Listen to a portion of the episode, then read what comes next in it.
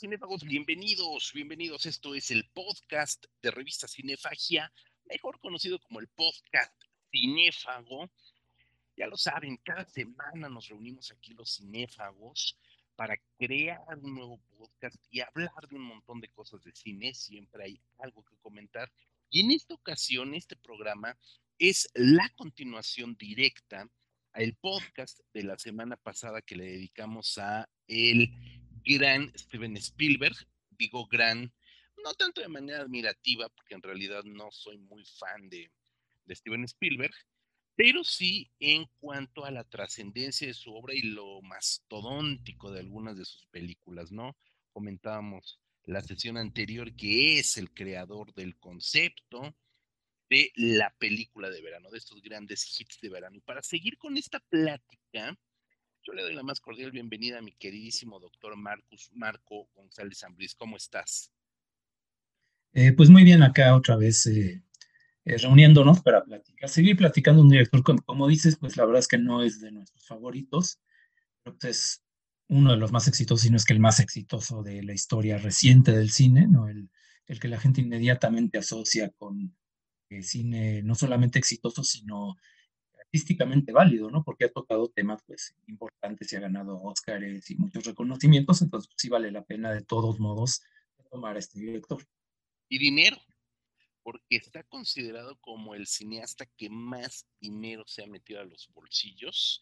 Evidentemente, pues tiene una fortuna que es admirable y todo ha sido gracias a ese trabajo detrás de las cámaras como productor sí, pero sobre todo como autor. Comentábamos, no sé si, no, no recuerdo Marco si lo dijimos en, la anterior, eh, en el anterior programa, pero hay quienes lo consideran el único, verdaderamente único director indie, el único cineasta independiente que existe en los Estados Unidos, porque evidentemente tiene el poder de hacer lo que le venga en gana. Entonces, si lo tomamos en ese sentido, eh, sí, aunque este, creo que también eh, se ha movido muy bien dentro de la industria. Y yo creo que eso lo vamos a ir mencionando conforme avancemos en, el programa. Eh, pues creo que hay que mencionar que ahorita Rodrigo no está, Rodrigo Vidal, el tercer editor de la página, no está conectado en este momento, pues le cayó, este, está resguardando la libertad, es decir, a su hija, entonces pues no puede este, conectarse con nosotros por el momento. Exactamente, es un salvaguarda de la libertad. Ajá, y mira, eh, de lo que comentas, se nos quedó pendiente por ahí también en el eh, episodio anterior, mencionar esto del origen de la palabra blockbuster. Yo me quedé con la duda, porque se, se asocia mucho a estos grandes este, películas de Hollywood, en taquilla. Y me, me, encontré que es un término que parece que viene de la Segunda Guerra Mundial, era un tipo de bomba que destruía una cuadra completa. Por eso se llama así blockbuster, o sea, una bomba que destruye totalmente la cuadra.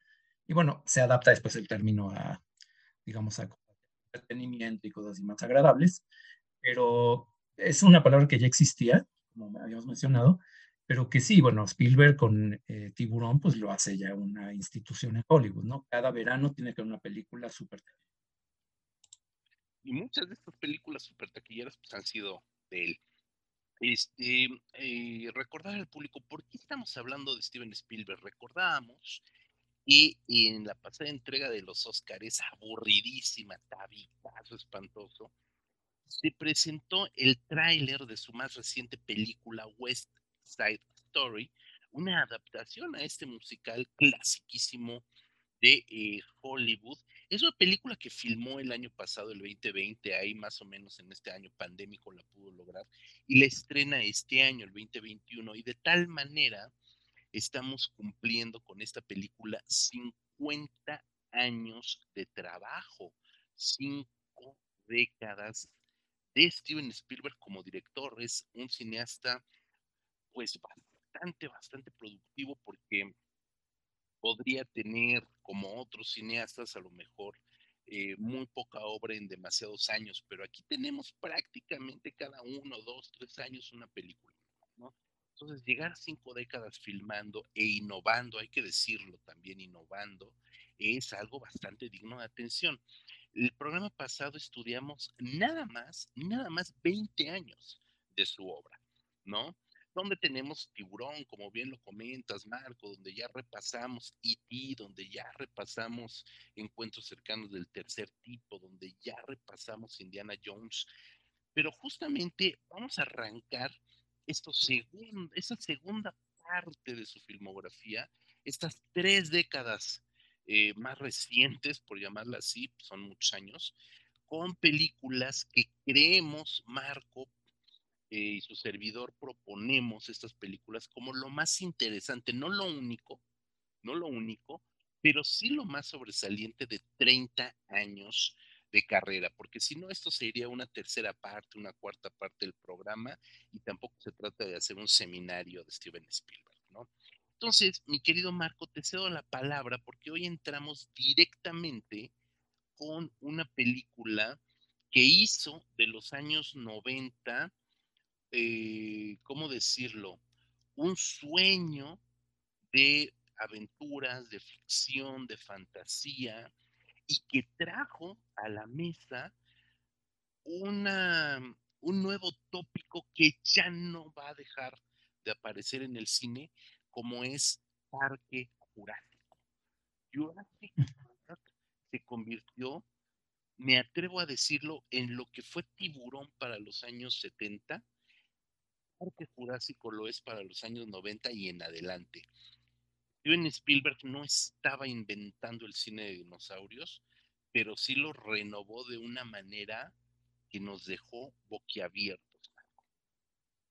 Eh, sí, exactamente. Creo que cumplió el sueño de muchos, sobre todo muchos niños, o bueno, todos los que hemos sido, creo que la mayoría de los que hemos sido niños en alguna vez hemos soñado con ver dinosaurios de verdad, ¿no? Este, es muy típico que un niño chiquito pues, de repente eh, le encanta ver dinosaurios, se aprende los nombres de memoria y ver esos, eh, eh, esas criaturas este, con efectos especiales que parecían reales, aprovechando al máximo la tecnología ya de, los 90 con imágenes por computadora y esto, pues en ese aspecto la película creo que cumple totalmente con esa fantasía infantil.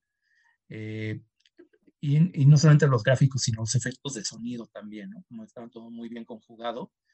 Eh, eh, creo que en otros aspectos la película, em, pues es un tanto convencional, ¿no? Tiene estas cuestiones de un rescate de último minuto, este, no es tampoco, digamos, en ese aspecto, aunque adapta la novela de Michael Crichton, eh, una historia tan innovadora, pero bueno, pues con, el puro este, eh, impacto visual de los dinosaurios que se veían tan realistas, pues uno se, conformaba, ¿no? Eh, pero creo que eh, hay una cosa que sí se le puede criticar, comentar. No lo mencionamos en, el podcast anterior, pero que es característico de Spielberg, ¿no? Esto de que la toma clásica de Spielberg es cuando el personaje ve algo que lo asombra, que lo conmueve, este, que lo sorprende. Y Spielberg hace un acercamiento a la, a la cara del actor. En ese momento la música de John Williams este, eh, sube de volumen, ¿no? Y se pone así como que te ocupa. Y en muchos casos es como innecesario, ¿no? De hecho, creo que en Jurassic Park hay varias escenas donde estás viendo a los dinosaurios y realmente no es necesario ver la cara de Sam Neill con la boca abierta este, y la música de John Williams. Es como ya demasiado. Es como, dame chance de interpretar la imagen, de sacar mis propias conclusiones y no tú, Spielberg, como director, me quieras decir lo que tengo sentir, ¿no? Eso es algo que es muy típico de, él como director. Eh, sí, en realidad creo que sí tiene por allí, hay que decirlo, algunos problemas allí con, con la redacción cinematográfica, con la caligrafía cinematográfica, ¿no? Porque sí es un cineasta que juega mucho justamente con las expresiones de los personajes a veces de manera innecesaria, ¿no? Y es un gusto ver, por supuesto, a Sam Neill, a Laura Dern, que es la pareja de científicos protagónica, por supuesto Jeff Goldblum, que según yo, después de La Mosca, no había tenido como más apariciones a un nivel así cuasi estelar. Y aquí Jeff Goldblum te roba la película, eso es interesantísimo. Por supuesto a Sir Richard Attenborough, cineasta de primerísimo nivel, director de cine ganador del Oscar, y como actor al servicio de Steven Spielberg. A mí la película, eh, pues sí, evidentemente eh, vamos a ir quemando nuestras edades, Marcus, pero yo la vi a los 19 años, es decir, ya estaba yo algo talludito Y aún así me impresionó de una manera desopilante ver esas criaturas como nunca antes se habían visto en el cine. Era extraordinario, resultó ser extraordinario. Que la vi más de una vez y para hacer una película de Spielberg, vamos, creo que sí es este, digno de mención. Y evidentemente cada que pasa en la televisión, aunque sea con cortes comerciales, de, pues la dejas, porque son de esas películas que, que te atrapan y que, como te lo dije, marcan un antes y un después, ¿no? Hay que decir también que esta película eh, le fue ofrecida a Harrison Ford, ¿no? El personaje de Alan Grant, que es el, el científico, el paleontólogo que interpreta a Sam Neill, le fue ofrecido a eh, Han Solo, ¿no? A Indy. Y dijo, no, gracias, yo En algún primer momento no se le tenía demasiada fe a una historia de dinosaurios, un, un actor, llamémosle serio, eh, al ver un guion de esas características, donde básicamente estás tú como actor, como intérprete al servicio de los dinosaurios, ajá, no resultaba tan atractivo, ¿no? Y afortunadamente recayó en Sam Neill, que sí hace de Alan Grant todo un personaje. Porque ese Alan Grant yo lo veo justamente como ese adolescente que era yo, eh, a los 19 años, pues, pues, adolescente, a lo mejor este representa a Sam Neill en esta película, esa transición del infante al adulto, ¿no? Que todavía, dadas las circunstancias de descubrir dinosaurios vivos, clonados, por supuesto, se fascina como se fascinaría cualquier niño.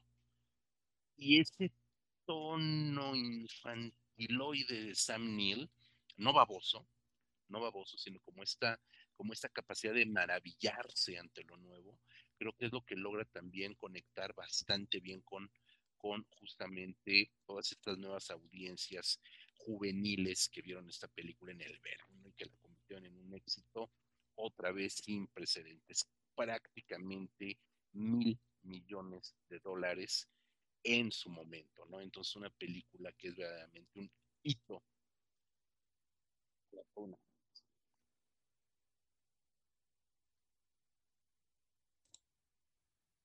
Sí, sí, eh, tienes razón. Y pues yo creo que podemos pasar a, eh, a un tema radicalmente distinto, porque eh, en esta etapa de su carrera Spielberg, como lo había intentado en los 80, ya está alternando más, este, yéndose de la fantasía al realismo y a temas pues muy, muy relevantes, temas históricos, ¿no? Y en este caso, pues la lista de Schindler, que es su siguiente película, del es una película año. del mismo año, exactamente. Mismo año. Que, que, habla de la versatilidad que maneja como director. Eh, digo, es una película, eh, bueno, galardonada, que para muchas personas es la película favorita por el tema que toca, etcétera. A mí realmente me parece eh, mucho más interesante el contexto, ¿no? Y espero no, no desviarme demasiado, pero digo, hay que recordar, creo que varias cosas, ¿no? Sobre cómo se ha retratado el holocausto, los campos de exterminio nazis en el cine. Eh, bueno, primero hay que recordar que durante la guerra como tal, durante la Segunda Guerra, eh, realmente poca gente sabía que eso existía, ¿no? Porque los nazis, todo el mundo sabía que no eran respetuosos de los derechos humanos, por tanto, poco andaban anunciando lo que estaban pasando en, en Auschwitz y en, en estos campos, ¿no? eh, realmente se descubrió cuando llegan los rusos y los eh, estadounidenses antes de que puedan destruirlos y descubren realmente eso, todo lo que había pasado ahí.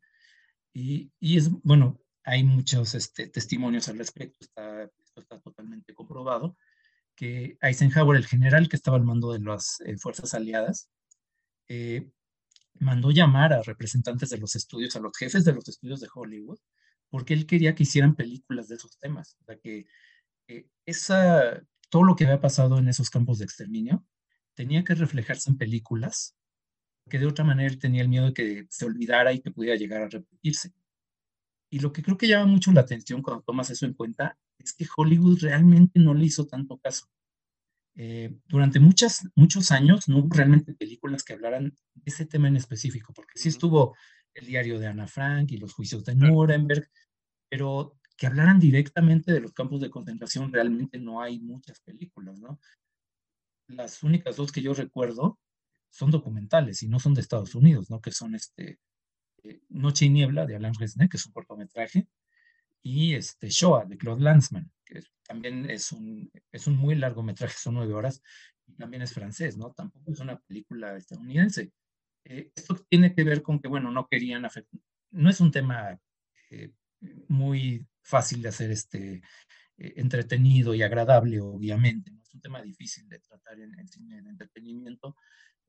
aparte les preocupa el mercado este, el mercado de Alemania, porque es un mercado importante. Y algo que creo que vale la pena mencionar, porque puede sonar raro, ¿no? Que una, industria eh, controlada por judíos, porque Hollywood, los estudios fueron fundados por judíos, eso no tiene nada de, no es ninguna conspiración, es un hecho. Jack Warner, Louis Mayer, etcétera, eran judíos y ellos fundaron este, las empresas. Eh, puede sonar raro, pero ¿cómo es que ellos no quisieron hacer películas de este tema? Bueno, es que hay que recordar que eran judíos asimilados. Eh, Luis Meyer, por ejemplo, decía que él había nacido el 4 de julio. Todo el mundo se ve que no era cierto, que lo estaba inventando, pero él era tan patriota, se había asimilado tan bien a Estados Unidos, que no, yo nací el 4 de julio, ¿no? Este, y, y como en Estados Unidos no, esa como, esas ganas de integrarse en la sociedad, hicieron un poco como dejar atrás un poco su identidad como judíos. Entonces, eso también influyó en el tema. Y lo que pasó fue que durante pues, cuarenta y tantos años, Hollywood no tocó el tema. Y creo que bueno, estuvo antes la elección de Sophie, que el tema, pero eran, este, polacos, católicos, etc. Creo que, digo, si no me equivoco, si no estoy mal, porque estoy checando y no encontré otra, creo que la lista de Schindler es la primera película importante que sí te habla de los campos de película de Hollywood, ¿no? Evidentemente. Entonces, eh, creo que, bueno, sí, evidentemente Spielberg tiene el mérito de hacer una película técnicamente muy bien hecha, no le puedes reprochar nada. Este, eh, en actuaciones, este, en música, la ambientación, todo está perfectamente recreado. Em, pero que bueno, pero que coincidió muy bien con, con esa deuda que tenía Hollywood con retratar ciertos temas, ¿no? Em, y bueno, antes de decir algunas de las cosas que creo que donde sí falla un poco la lista aunque yo sé que habrá gente que diga, no, pero es que cómo es posible, es una obra perfecta. Y me gustaría saber tu opinión, digamos, en la parte dramática. Eh, ¿Cómo ves la película? Fíjate que efectivamente no, no es una película perfecta. Eh, algo. Ahorita me gustó lo que dijiste de Shoah, que es un muy largometraje, evidentemente. Pero la lista de Schindler, en los estándares del cine estadounidense, también es un muy largometraje, porque dura tres horas y cuarto de película. Estamos hablando del año del 93, 1993, donde el estándar todavía era entre 90 a 100 minutos, ¿no? Difícilmente llegabas a películas de dos horas, 120 minutos. Entonces, esta película creo que además de tener este, esta deuda histórica de los productores, también era una deuda eh, eh, que tenía el propio Steven Spielberg para sí, para su familia, para su etnia, dicho con toda la propiedad que se amerita, ¿no? Entonces, en ese sentido, me parece que es una película que si bien toca un punto importante y mete el dedo en la llaga de un hecho que hasta ese momento todos pretendían olvidar, todos pretendían ignorar, aunque lo supieran, decían que no lo sabían, ¿sabes? Eso es como muy, muy anecdótico para mal, ¿no? Aunque se supiera, se negaba. Entonces, hacerlo tan visual, evidentemente, tan espectacularmente visual es muy importante y con eso, de alguna manera, Steven Spielberg lanza también como este grito, este, este yo acuso, medio light, medio light evidentemente, pero es como el yo acuso de Steven Spielberg y de su etnia, de su padre que estuvo en la guerra, etcétera, etcétera, ¿no? Entonces, de alguna manera es una película muy personal, muy, muy autoral, pero creo que el gran problema de la lista de Schindler es que pretende ser demasiado aleccionadora, pretende convertirse en un gran libro de historia, en un gran fresco de la Segunda Guerra Mundial, específicamente del Holocausto, ¿no? Y en ese sentido creo que peca en eso, peca de ser demasiado aleccionadora.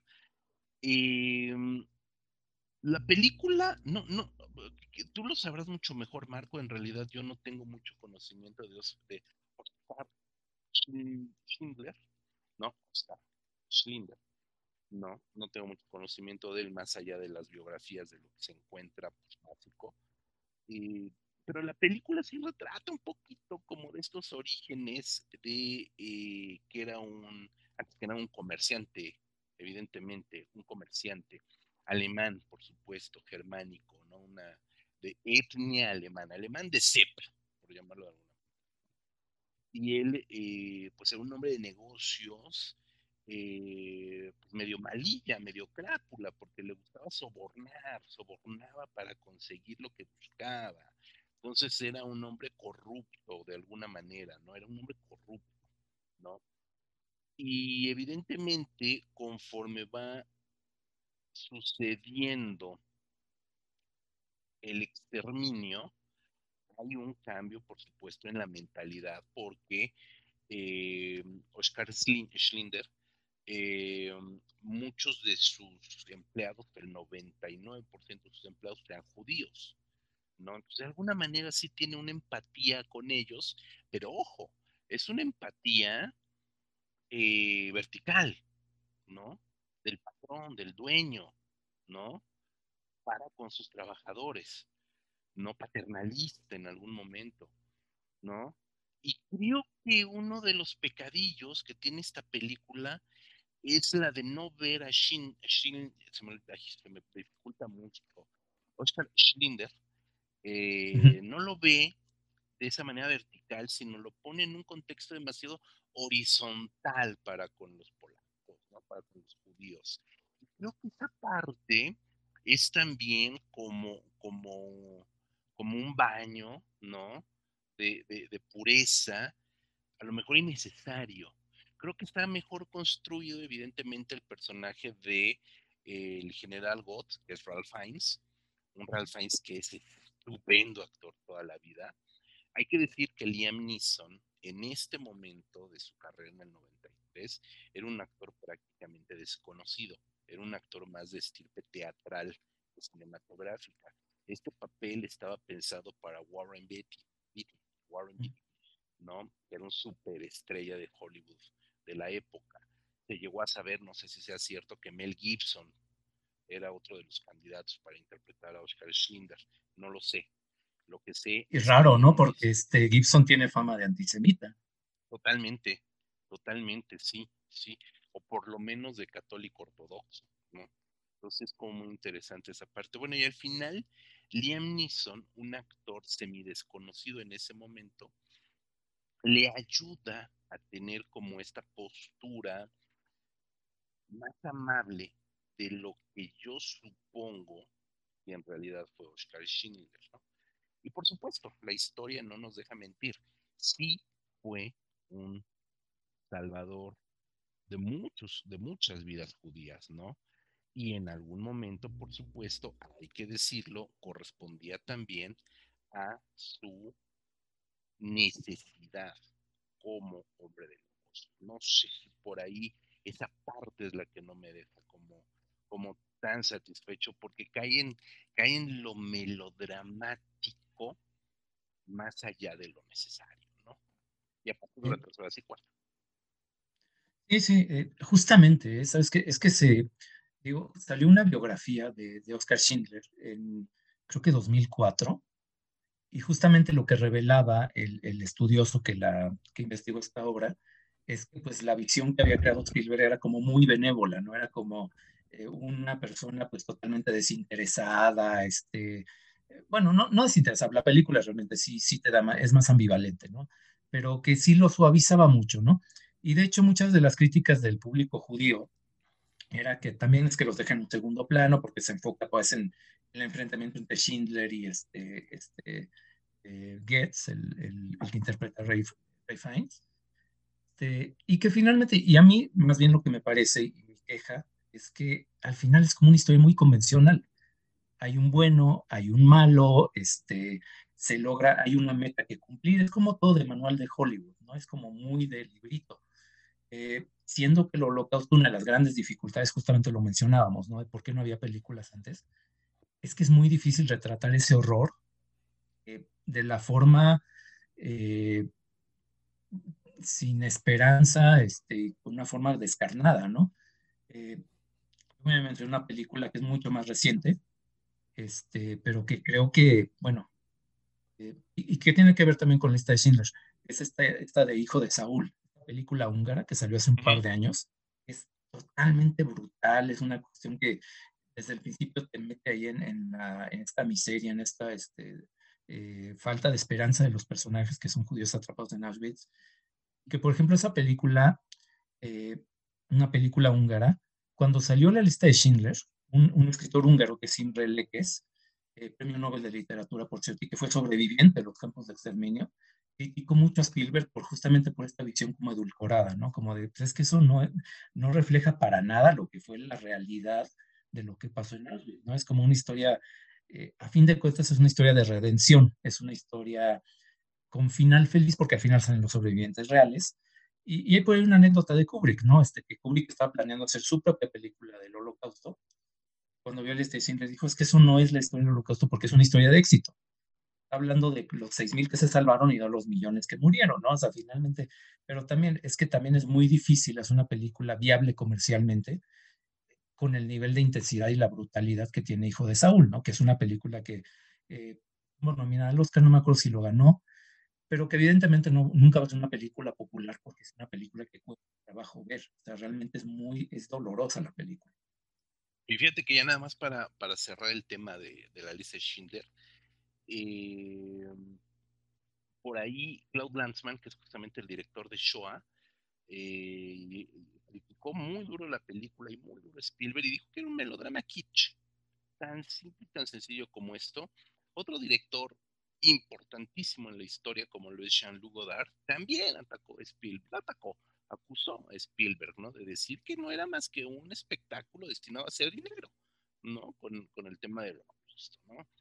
Entonces, pues sí, evidentemente, eh, esta película estaba hecha para los judíos hollywoodenses, ¿no? Estaba hecho para ese sector.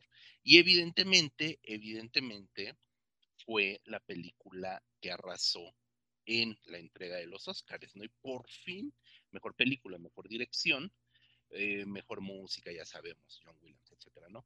Pero fue la película que por fin, por fin cimentó a Steven Spielberg como el autor serio que pretendía ser desde hace pues ya dos décadas anterior. Ya comentamos rápidamente películas anteriores donde intentaba ser un cineasta serio, pero definitivamente esta película fue la que le da esa aura de autor. Sí, y de hecho inauguró todo este subgénero de películas del holocausto, ¿no? Que ya, es que ya en los últimos 30 años ya se han vuelto comunes, pero fue justamente la lista de Schindler. Exactamente, exactamente. Pues le damos la más cordial bienvenida a Rodrigo Vidal Tamayo. ¿Cómo estás, muchachito? Muy bien, muy bien, muchas gracias. Eh, pues las obligaciones parentales me, hicieron llegar un poco tarde, pero ya estamos aquí listos para seguir esta plática de Steven Spielberg. Ya lo comentábamos, que eres un salvaguarda de la libertad, entonces es, ese deber te llama antes que cualquier otro. Este, Rodrigo, estamos eh, terminando de comentar Schindler's List, la lista de Schindler. Este, si hay algo que quieras eh, comentar al respecto, o nos vamos ya con la siguiente. No, nada más decir que efectivamente es una película impecable. Eh, es el tipo de películas que a la academia gringa les encanta premiar. Pues, o sea, me queda claro que Spielberg le supo dar el clavo. Y como bien dijiste ahorita, sí, está dirigido a un cierto segmento de los judíos. No es una película para todos los judíos, sino para el, estos, eh, eh, sí, los judíos neoyorquinos, los judíos que, bueno, tanto neoyorquinos como californianos, ¿no? Pero los que conforman Hollywood. Eh, y quizás para la gente que vivimos en países como México, bueno, no, no, no es una realidad tan alejada y no lo digo porque aquí hayan masacrado eh, a, algún grupo de mexicanos hace poco tiempo, pero al final de cuentas son de esas tragedias que ya sabemos este, que en, los países tercermundistas pues son el pan de cada día. Entonces, eh, pues sí, es una película que impacta para aquella gente que no está acostumbrada a darse cuenta que estamos rodeados de tragedia. Pero obviamente cuando vienes de un país como el nuestro ya has visto eh, películas por el estilo. o sea, mm, por ejemplo, yo cuando la vi me recordó mucho Rojo Amanecer porque pues es esta dramatización de un suceso histórico que efectivamente, como dice Marco, es terrible y, se magnifica al, verlo ya expuesto en la pantalla, ¿no? Entonces, pues nada más decir eso, que es el, el tipo de películas que la Academia Gringa siempre va a premiar. Y creo que también otro de, su, de impacto fue precisamente que después de que arrasó, comenzaron a salir un montón de películas, no solo del holocausto, pero sino de eh, dramas ficcionalizados, de cuestiones de, basadas en hechos reales, que intentaban copiar esta, pues no sé si llamarle fórmula a lo que hizo Spielberg con la lista de Schindler, o más bien este tono en, películas, nada más eso. Eh, tienes razón, se crea una fórmula, ¿eh? sí se crea una fórmula, tienes toda la razón, Rodrigo. Después ya vámonos a, lo que sigue. Después vendrían dos películas que es, de verdad que Steven Spielberg a veces es el perro que se corretea la cola, porque inmediatamente después viene con, eh, bueno, no inmediatamente después, pasan tres años, con la segunda parte, parte de, Parque Jurásico, de Lost World. Van con lo mismo. Después, este mismo año intenta repetir la fórmula de hacer una película comercial y una de arte con amistad, y Amistad pues, se convierte también en una película que es infumable y que la propia crítica que lo, que lo ponderó en, con Amistad, que trataba el tema de la esclavitud, de una reyerta, este, un motín eh, en un barco, de un motín de, esclavos africanos, se convirtió en un asme reír verdaderamente demencial, pero en el 98 llega salvando al soldado Ryan, que ahí sí vuelve el Steven Spielberg serio, a tocar un, tema serio, evidentemente, en un eh, contexto bélico, y se convierte nuevamente en una de las películas más sobresalientes de este cineasta. ¿Quién avienta la primera piedra? ¿Marcus? No, Rodrigo, Rodrigo, vámonos, Rosco. Eh, bueno, nada más de las que mencionaste, decir que Jurassic Park, eh, El Mundo Perdido, para nada intenta repetir la fórmula de, Jurassic Park. De hecho, creo que ese es su gran problema, que Spielberg intenta alejarse y entrega un bodrio sin pies ni cabeza. Eh, recordar que, seguro ya lo mencionaron, pero en la primera Jurassic Park se mezclan cosas de ambas novelas. Entonces, para esta segunda, como que no había mucho material de dónde sacar y pues sí, efectivamente fue una cosa espeluznante. Amistad no la he visto, pero recuerdo los, los periódicos de aquella época, como antes del estreno le daban, no, que iba a ser el siguiente hitazo de Spielberg y efectivamente llega al cine y no pasa nada. Yo siento que es con Amistad que ya empieza el declive de, de Steven Spielberg, o sea, llegó a su punto máximo con la lista de Schindler y cuando intenta repetir el éxito con Amistad, pues ya no le sale porque efectivamente ya era un producto artificial, ya, ya quería copiar insisto, no sé si sea una fórmula, pero quería copiar esta, eh, eh, todo el, contexto que lo llevó a hacer la lista de Schindler un éxito. Y bueno, con Salvando a Soldado Ryan, creo que es una de las tres películas de Spielberg que, realmente me gustan. La, escena que abre la película, creo que no ha sido superada dentro del cine bélico, en particular en la Segunda Guerra Mundial. Es una eh, escena brutal, llena de gore, llena de tripas volando por todos lados. La verdad es que para los fanáticos del cine de acción y del cine gore en particular, pues ve uno esa escena y por fin ve una escena sangrienta hecha con gran presupuesto y, enmarcada en este contexto histórico de la Segunda Guerra Mundial que, pues, eh, nos guste o no, fue un suceso que, marcó a la humanidad y marcó el, devenir del siglo XX. Entonces, la verdad es que, digo, con ese inicio, pues uno no queda más que quedarse a ver qué pasa con la película. Y, pues entrar un buen drama, o sea, toda esta idea de los, de, este género que en la fantasía se llama quest, que son estos este grupo de personajes que van en busca de algo, pues lo adapta muy bien Spielberg a, esta película de corte bélico. Y, en serio, es una película muy, muy interesante, de esas que las puedes agarrar comenzadas en la televisión y te vas a sentar a verlas porque tiene esa magia, son de esas películas absorbentes. Eh, decía yo que es una de, mis, de las tres películas de Spielberg que me gustan, la otra es Indiana Jones, bueno, de las cuatro, porque son dos Indiana Jones que me gustan, Jurassic Park y Salvando al Soldado Ryan, ¿no? Y, y creo que esa es, sí podríamos decir que ya fue la última gran película de Spielberg, creo que a partir de ahí todo fue pues no sé si cuesta abajo, pero por lo menos se quedó en una meseta en la que eh, sigue instalado y veo difícil que pueda salir en el corto plazo. De plan, Marco. Sí, mira, eh, sobre, bueno, hablaremos ya después, porque yo creo que todavía tiene por ahí un par de películas que valen la pena, o sea, no, no creo que acabe el Soldado Ryan, creo que todavía hay un par más, pero bueno, eh, sobre Soldado Ryan, sí, el, el, realismo de la primera escena es, es, impactante, no estamos acostumbrados a ver, sobre todo la, Segunda Guerra Mundial tratada de esa manera. Había habido películas de Vietnam que también eran muy violentas, muy realistas, porque la generación de cineastas que las hizo, incluyendo, por ejemplo, Oliver Stone, habían estado en Vietnam y, habían, y ya tenían libertad, pues, de, de contar las cosas de esa manera, ¿no? Eh, en el caso de la Segunda Guerra Mundial, pues habíamos visto más bien estas películas, bueno, los que la vieron en su momento, películas de John Wayne, etcétera, donde por cuestiones de censura el combate siempre era medio estilizado, no se podía reflejar realmente la violencia del combate como se vivió tal cual. Eh, ese es un gran mérito de, de Spielberg en, en, Soldado Ryan, no te da concesiones, sí es muy violenta. Eh, los soldados veteranos, pues de la Segunda Guerra Mundial que la vieron, dicen, sí, es que sí era este, eh, una masacre, este, sangre volando por todos lados. Pero a partir de esa escena, eh, a pesar de que sigue, es una película muy entretenida, que se, se maneja muy bien hasta el final, hasta esa escena de combate, también se vuelve una película fantasiosa, aunque no lo parece. Yo me acuerdo desde que la vi, esta cuestión de que manden a todo un escuadrón a rescatar a un soldado se me hacía medio rara, ¿no? Era como de, a ver, ¿para qué vas a arriesgar a 10 soldados para rescatar a uno? Como que no hay lógica, ¿no?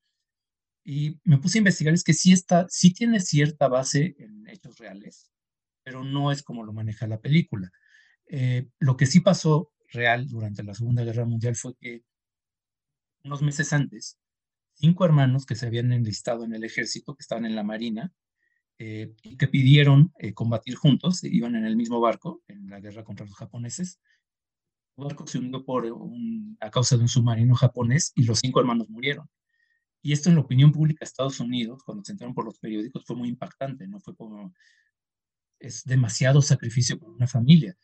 Y el ejército, que pues le tiene que preocupar obviamente la moral, pues de la gente y de los soldados, etcétera, cambiaron las reglas cambiaron que los soldados de la misma familia tenían que eh, separarse, no podían estar en, la misma unidad, no podían estar este, en el mismo el ejército. Y otra regla que impusieron fue que eh, si morían, pues todos los miembros de una familia menos uno, el sobreviviente tenía que regresar a Estados Unidos, ¿no? Ya lo iban a sacar de combate, ya para no, este, para evitar ese tipo de, de casos de, de, mala prensa, de afectar la moral, etc. Eh, pero bueno, eso no significa que fuera como es en la película, ¿no? Eso lo iban a hacer si tenían localizado al soldado y si había forma de regresarlo este, de forma segura, ¿no? Este, lo que sea en la película es que vamos, mandamos a un escuadrón a ver que, a, a, que lo encuentren. Pues no, eso ya es parte de la fantasía. Y creo que tiene también que ver con que Spielberg finalmente pues, conoce más la Segunda Guerra Mundial a través de películas que de una experiencia directa. Algo que también es muy notable en la película es que eh, hay como representantes de cada grupo étnico en Estados Unidos, ¿no? Está el, el, sargento, está uno que es de Nueva York, está el judío, está este, es un poco de todo. Eso es muy típico de las películas de la Segunda Guerra Mundial, de las que se hicieron en esa época. Eh, tuve las películas de John Wayne y siempre había como que ah, uno que es polaco, uno que es irlandés, uno que es italiano, uno mexicano, que podía ser, no sé, Ricardo Montalbán, este, eh, era como parte de este mito de vamos a eh, a resaltar el nacionalismo, vamos a resaltar cómo todos estamos unidos para derrotar al fascismo, etcétera, etcétera. Eso reaparece en la, en la película del soldado Ryan. Y creo que al final de cuentas, a pesar de que sí es muy realista y tiene todas las ventajas de la tecnología moderna, eh, es una película que sí depende mucho de esas películas anteriores, como que sí se basa en ciertas fórmulas, ¿no? Eh, el combate final, por ejemplo, pues en la vida real jamás existió, a diferencia del primero, de la eh, playa de Omaha, que obviamente sí es un hecho real, la invasión de Normandía. El combate final de la película de Ryan eh, sucede en un pueblo que ni siquiera existe. Esto es totalmente fantasioso. Y me llama la atención algo, sobre todo ahorita que estado viendo películas de la Segunda Guerra Mundial, que son contemporáneas porque se hicieron dos o tres años después, que no todas las películas de esa época tenían esa estructura que tenía que acabar una gran batalla.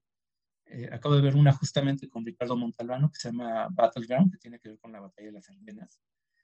Y lo más dramático que pasa al final es que el clima mejora y pueden sobrevolar los aviones de Estados Unidos les llegan los refuerzos y se acaba la película. No hay un gran combate, no hay este, no hay nada así dramático. Dices, ah, claro, es que la gente estaba enterada de lo que había pasado. Si inventas un combate, los veteranos de guerra que aparte acaban de llegar, acaban de regresar de Europa, y decir, oye, pues espérate, ¿no? Que estuve ahí, que me andas inventando que, que, hubo un gran combate si eso no pasó, ¿no? Entonces, eh, creo que es muy curioso eso, ¿no? Es una película que la imagen es muy realista. Mucha gente incluso llega a decir que es una película antibélica, aunque pues creo que no, no llega tanto, que es muy cruda. Y por otro lado, es una película que, igual que Schindler, como que se apoya en ciertos convencionalismos, ¿no? Y, digo, y, de todos modos es una de sus mejores películas, eso sí no lo voy a, voy a negar, nada más que y hay que tener cuidado con creer que es realista en los combates, es realista en todo lo que estoy contando. Sí, sí, tienes toda la razón. Creo que a final de cuentas, aún en una película como Salvando al Soldado Ryan, eh, pues se nota, se nota el ánimo melodramático de, de, Steven Spielberg, lo traiciona, ¿no? Ahorita que comentabas esto me acordé de, este, de los amigos del Capitán América, ¿no? De los aulladores, ¿no? Los del Comando Aullador, algo así se llama, ¿no, Rodrigo? Los aulladores. Es este, pues esta banda. The Howling Commandos. De Howling Commandos, sí, los aulladores, ¿no? Donde está eh, Dun Dugan y pues toda la onda que es el italiano, el irlandés, el, el ¿no? O sea, sí, pues es, es, que también tenía que ser así. A, a mí la película, yo no soy muy dado al cine bélico, debo de decirlo, pero sí es una película que me entretiene, pero, pero no se la creo, no se la creo. Perdón. Y el, el, intro es poderoso porque desde que tú te mareas igual como se marean todos ellos, terminas guacareando, igual como se vomitan ellos. Este, después de eso, que sí es, es como media hora, no sé cuánto sea, ¿no? Es una escena larga, bueno, es una secuencia muy larga Después de eso, pues ya viene justamente como esta parte del, del, del, quest, como bien comenta Rodrigo, el periplo, ¿no? Que es la ida y vuelta, etcétera, etcétera. Ya vuelve a ser demasiado formulaica y vuelve a ganarle lo melodramático, ¿no? Este, eh, no sé, no sé, creo que hay algo ahí que, que, que, al final de cuentas no termina de redondear la película, creo, no sé. Eh, y, y es muy interesante, eso sí, estoy completamente en contra de, lo que le sucedió en la entrega de los Oscars. todos los que nos escuchan saben que los Oscars nos viene valiendo sorbete, nos importan un comino. Pero esta vez esa película gana el Oscar a Mejor Director, entre otros, y Mejor Película la pierden ni más ni menos que con Shakespeare in Love, Shakespeare atolondrado nunca entendí qué sucedió, porque bueno, si vamos a hablar de películas como tal, Shakespeare apasionado, Shakespeare enamorado, este, no tiene absolutamente nada que ver con, con, Salvando al Soldado Ryan. Creo que ahí no sé qué pasó. Con todo y todo es una película disfrutable, pero de verdad no, no, no me la termino de, de creer por completo. Creo que, y lo vamos a seguir viendo en el resto de las películas, y fue lo que le pasó en, en Amistad el tono melodramático termina traicionando el verdadero ímpetu de la película. Entonces, por ejemplo, si vemos una película, como, digo, vamos a entrar en exquisitez, pero como esta película coreana Taeguki, es una película Brothers, le pusieron creo que en Estados Unidos, una película de dos hermanos de sangre peleando uno por, por la Corea del Norte, otro peleando por la Corea del Sur en esta gran guerra coreana este, película donde la acción y el drama, el drama tal cual trágico, está servido con pincel. O sea, y, aquí parece que a final de cuentas Steven Spielberg los pone con brocha gorda, ¿no? Entonces creo que creo que sí termina de traicionándolo como siempre sucede con, con estas películas. Eh, después de Salvando al Soldado Ryan, vienen otras películas de las cuales no, no, no vamos a, a comentar, más que eh, inteligencia artificial.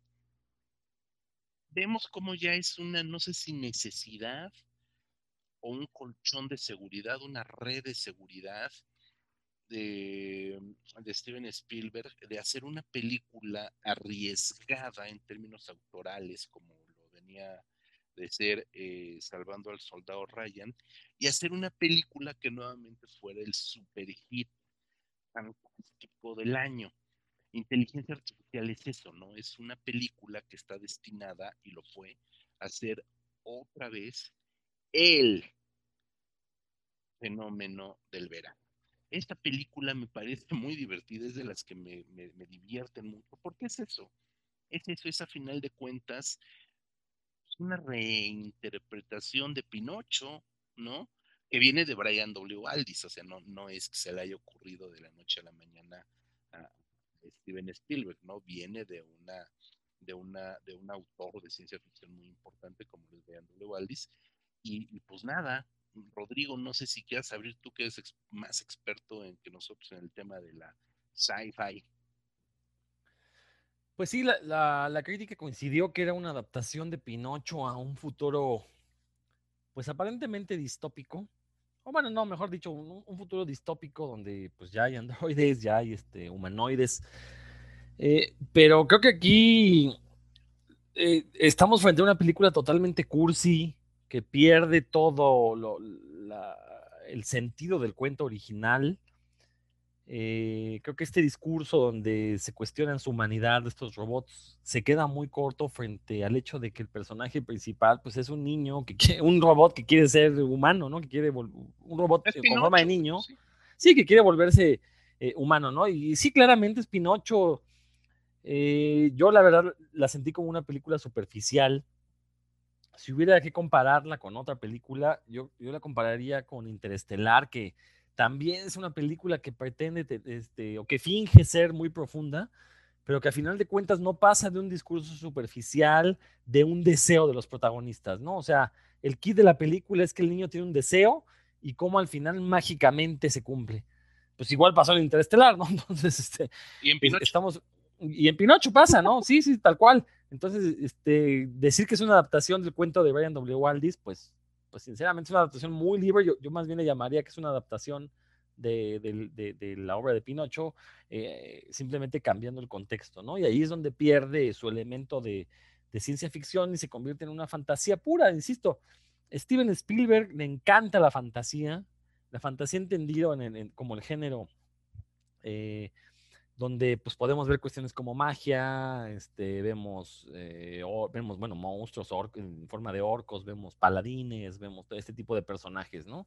Eh, y, creo que aquí lo único que hizo pues fue cambiar el, contexto urbano en el que lo presenta, urbano futurista, pero pues, realmente no, no ofrece mucho más la película y, e incluso tiene un momento en que se vuelve insoportable, ya, o sea, se vuelve muy larga. Hay una parte en la que uno piensa que ya va a acabar, pero no, todavía le falta como media hora y bueno. Y, viene esta aparición mágica, inexplicable, este Deus ex machina, que, aquí sí se aplica la, la, expresión tal cual, porque son robots, donde pues, pues obtiene. sí, no, no, digo, cumple su deseo este personaje aparte interpretado por este niño, bueno, en aquel entonces niño Haley Joe Osment, que la verdad pues muy simpático no era, ¿no? Y, la, prueba es que creció y ya nadie más lo quiso volver a ver en películas. Entonces, eh, creo que sí, o sea, fue Spielberg queriendo ser Spielberg. Eh, mucha gente pondría la película, pero creo que no tiene, vamos, no es otro IT. Eh, creo que intentó volver a ser otro IT y no le salió. Simplemente así de sencillo, ¿no? O sea, no, a ver, sácame de, una, de una duda, Ross. Este, sí estuvo Brian W. Aldis en la escritura del guion, según, según tenía entendido que él había estado, ¿no? Como trabajando con Spielberg, pero la verdad es que no, no, no, no lo sé de cierto. ¿no? Pero. Este, pues, pues mira, podemos preguntárselo a, Google. Al tío Google. este, sí, exacto. Y, y, ver si realmente estuvo presente Brian W. Aldis. Eh, yo leí el cuento hace mucho, el cuento original, de hecho lo leí casi cuando salió la, película precisamente para ver cómo, quedaba la adaptación. Y sí recuerdo que lo vi y dije, pues no se parece nada, ¿no? Al, a la historia original. Este, bueno, nada más como dato cultural, el, cuento original se llama Los superjuguetes duran todo el verano y precisamente habla de que pues se usan a este robot como, como un juguete de niños y, el, y el, robot se, se, cuestiona por qué él es un juguete y por qué eh, lo, lo, tratan diferente de cómo tratan a los demás niños, ¿no? Este, pues no, no encuentro información de eso que mencionas. Eh, Bien, este, lo, que veo es que sí. Eh, bueno, los planes originales era que Stanley Kubrick hiciera una, una adaptación y ahí sí iba a participar Brian Aldis. Recordemos que Stanley Kubrick pues, era este director eh, preciosista y eh, perfectista, ¿no? Entonces, obviamente él sí iba a procurar hacer una, una adaptación, si no a rajatabla, por lo menos respetar el, eh, el trasfondo de la novela. Recordar que Brian Aldiss eh, eh, es de estos autores de ciencia ficción que en los años 70 vendrían a revolucionar el género con ideas novedosas, con ideas atrevidas, con ideas transgresoras. Y creo que Steven Spielberg le, elimina todo lo transgresor a, la historia, ¿no? Insisto, este, el cuento se puede leer como un, vamos, una influencia previa a, a, lo que fue Blade Runner, ¿no? Este, eh, toda esta em, idea de que los robots se cuestionan qué es un ser humano, qué significa ser humano, ya lo está planteando Brian W. Waldis. Y insisto, aunque la película de Spielberg sí maneja esta idea, se va más por la idea de ver a un niño tierno ahí robotito que quiere cumplir su, su sueño. Y no, realmente, insisto, es una película cursi, creo que es la palabra que la define. Y digo, entiendo a la gente que le pueda gustar, pues si no conocen Pinocho, pues obviamente esta historia puede resultar bastante original, pero pues es algo parecido a lo que también a lo que hizo James Cameron con Avatar, ¿no? Que se fusilan eh, historias casi, casi arquetípicas. Eh, y nada más lo, que hacen es cambiar el, ambiente en el que se realizan, pero de ahí en fuera, pues digo, el, punto es que creo que inteligencia artificial no se convirtió en, un, en una película muy influyente en la ciencia ficción de la época. No, no, no, fue una película que fue un boom en su momento y a mí sí me divierte, te voy a decir que no. Este, no digo que sea innovadora, ni mucho menos, no es Pinocho de teatro, pero, a mí sí me divierte. Marco. Este, no, bueno, ya, ya lo mencionaron, ¿no? Este, yo creo que muchos sí nos hubiera gustado ver la versión de Kubrick, como nos hubiera gustado ver que hubiera hecho David Lean, por ejemplo, con Imperio del Sol porque es que Kubrick era más frío, era más, eh, no, no tenía esta parte este, eh, reconfortante que tiene siempre Spielberg, esta parte optimista que tiene siempre Spielberg. Kubrick era lo contrario. Y tal vez para la historia, para las necesidades de la historia hubiera quedado mejor. A lo mejor otro director que lo podría hacer bien y que, y por cierto, también ha criticado mucho a Spielberg es Terry Gilliam, ¿no? Este, tiene también otro tono, otra manera de ver las cosas. Este, es un director que no te va a tratar de, de, decir que todo está bien al final, sino que pues, igual, igual y te deja con un mal sabor de boca y lo hace a propósito. Pero bueno, yo creo que ya, este, igual, de esta podríamos ya este, pasar. Ya vamos vienen, tres películas que yo sí pondría como muy buenas películas. Este, yo creo que la decadencia de, Spielberg empieza, yo la pondría 10 años después de lo que dice Rodrigo. Vámonos a eso. Pues mira, la que sigue es una de las películas que efectivamente fue uno de los, como el gran regreso quizás, ¿no? De, Steven Spielberg, porque es Minority Report. Y es justamente una obra también de ciencia ficción, pero sí tiene como esta... Creo que sí es un cruce entre autoral, entre ciertas cosas autorales de, Steven Spielberg, queriendo hacer un cine de ciencia ficción de calidad, muy adrenalínico, con un, con un Cruise maravilloso, Colin Farrell maravilloso, Samantha Morton maravillosa y por supuesto basada, ya ahorita lo comentará Rodrigo quizás más a fondo, en eh, un cuentito de Philip K. Dick. Yo concuerdo con Marco, a mí me parece una película de todo lo que hemos hablado ahorita de estas últimas pelis, me parece que es también de lo más logrado que tiene que tiene este eh, Steven Spielberg. A mí me parece una película bastante respetable. Ay, se quedó que el marco, por favor. Sí, mira, eh, creo que es una película que sí está muy, para ser lo que es, o sea, que es una película más de acción, que realmente explora este, a fondo las ideas pues, paranoicas, este, eh, eh, realidades inciertas, ¿no? Y de incertidumbre que te genera Philip K. Dick en su, obra es más de acción. Te lo anuncia desde que sale Tom Cruise, porque ya venía a hacer Misión Imposible, ya, lo identificamos como, como serie de acción. sí es una película muy entretenida que llega a tocar ciertos temas eh, relevantes, muy interesantes de eh, el libre albedrío y de la responsabilidad individual y de qué tan culpable eres, qué tan responsable puedes ser solamente de lo que piensas, pero no de lo que haces. Sí te plantea temas este, interesantes. La eh, paranoia gringa.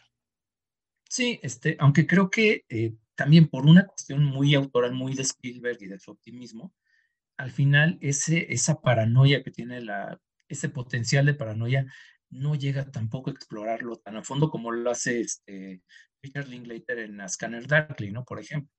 Oye, es otra cosa, ¿no? Es este, desde la puesta en escena, desde la...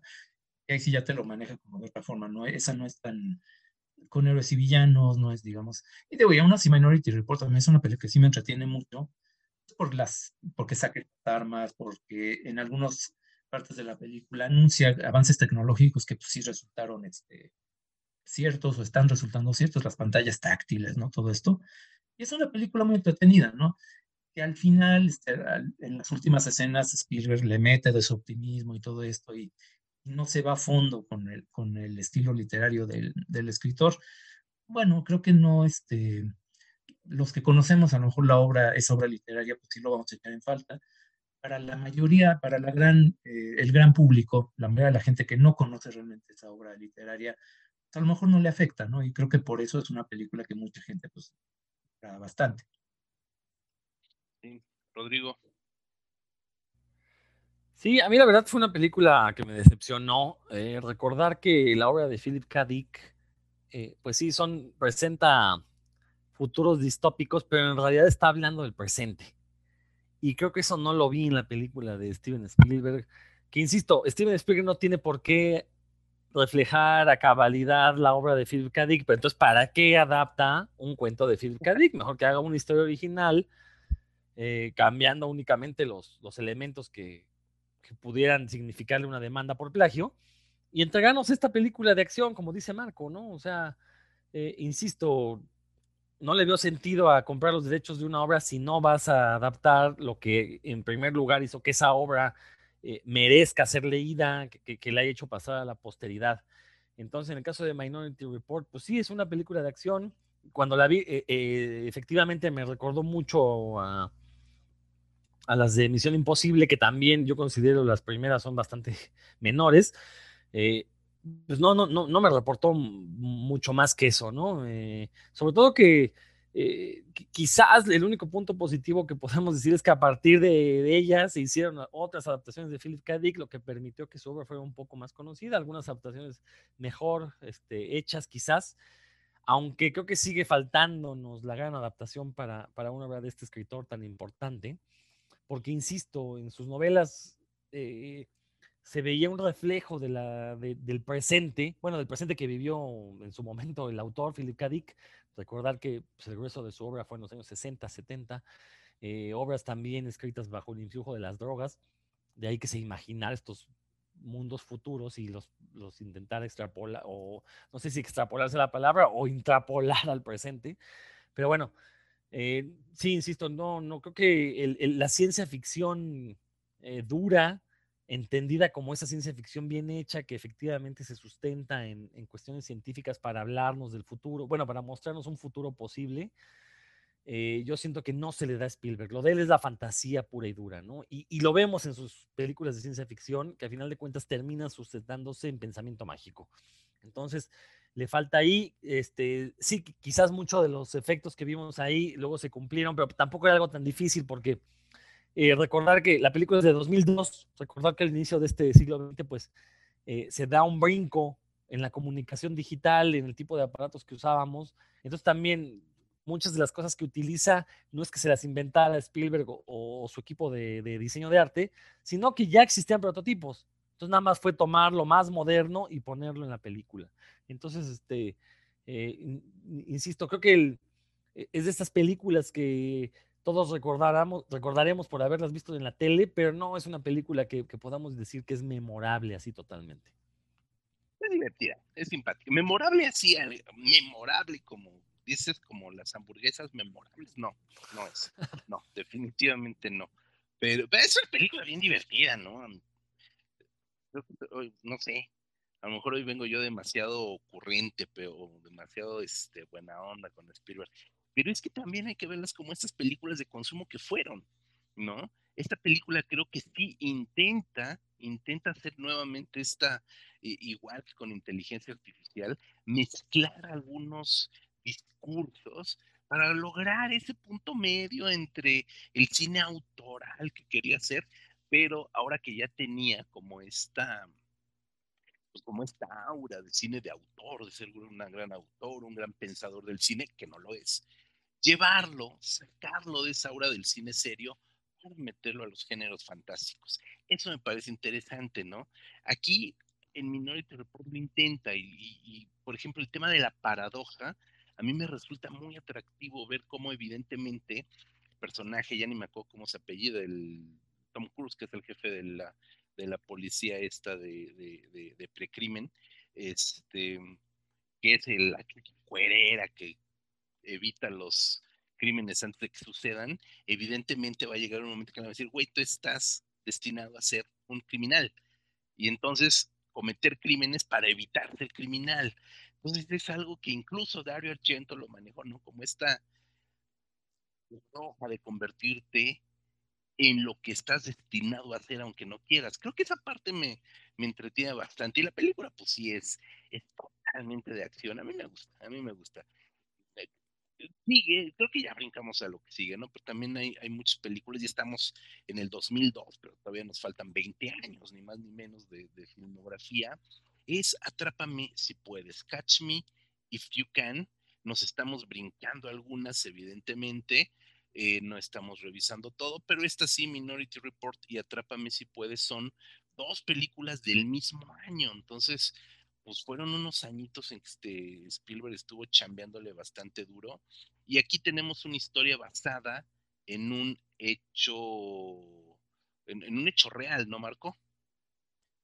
Sí, exactamente, es un caso real, pero no, no estos casos como de la Segunda Guerra Mundial, el Holocausto, temas, pues digo, históricos como lo que la mayoría de la gente entiende por históricos, ¿no? Que involucran a mucha gente, que este, definen fronteras, que definen guerras. Es hecho histórico, digamos, en un sentido más cotidiano, es eh, mucho más chiquito, es hechos reales de un, un chavito, porque era adolescente, que empezó como estafador este, cobrando cheques falsos y después empezó a hacerse pasar por piloto y luego se hizo pasar por abogado y luego se hizo pasar por médico pediatra este, y todo esto antes de cumplir los 20 años, ¿no?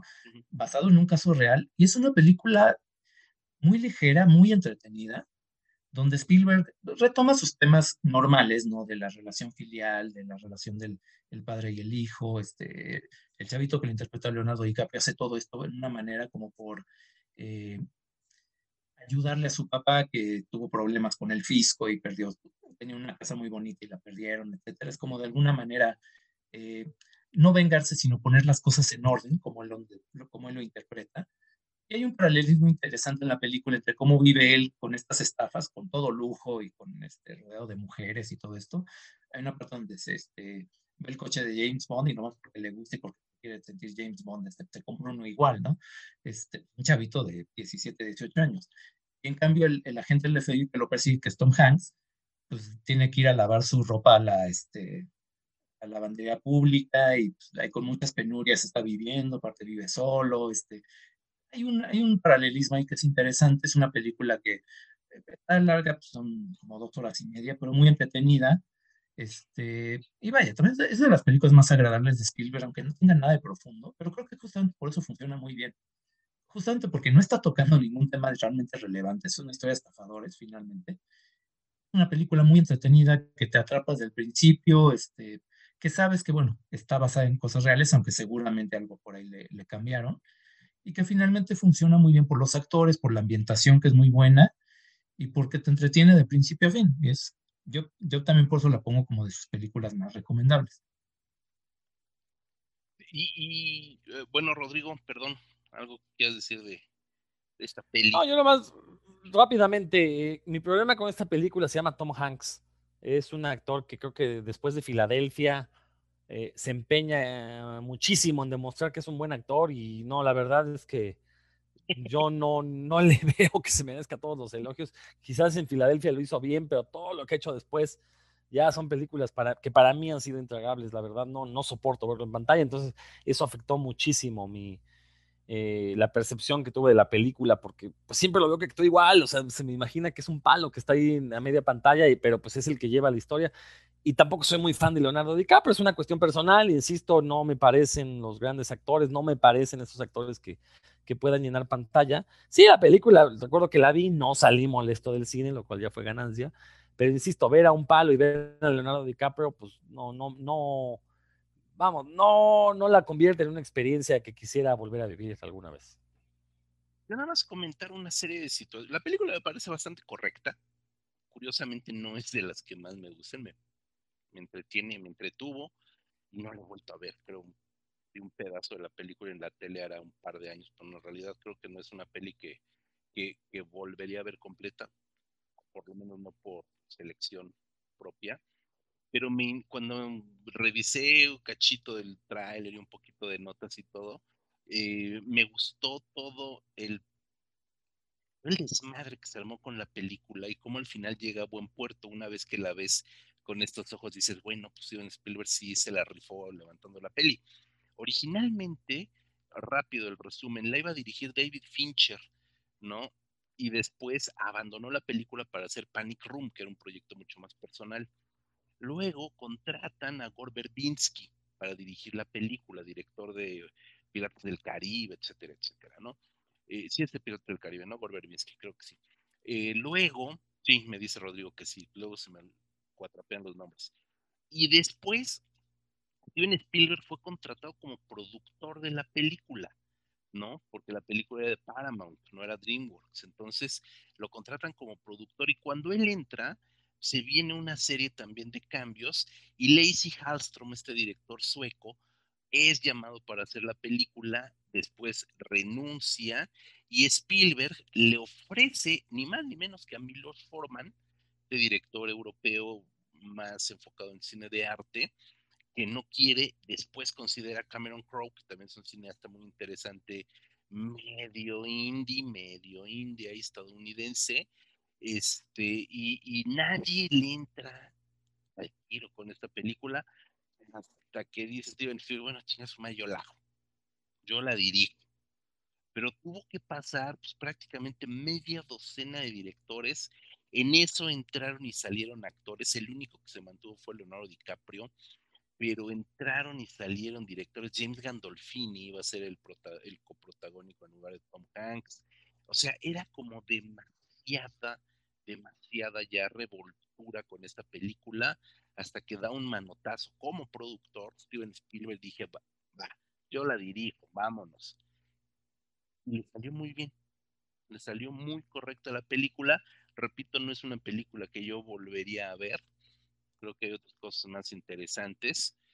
Como mi parecer, y a lo mejor aquí a Rodrigo no le gusta, nos vamos a saltar este, algunas otras cosas como la terminal, que es así, es para aventarle un jitomate a, Spielberg.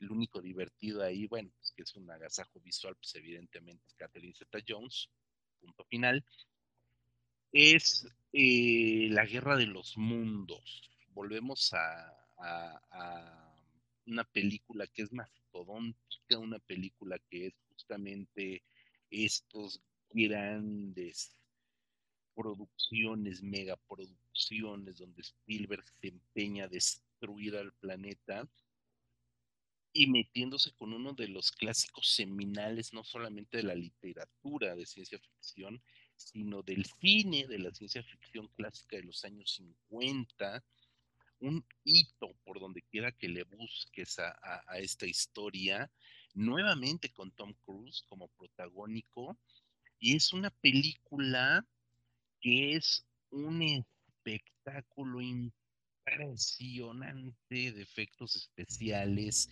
de fuegos artificiales, y creo que poco más.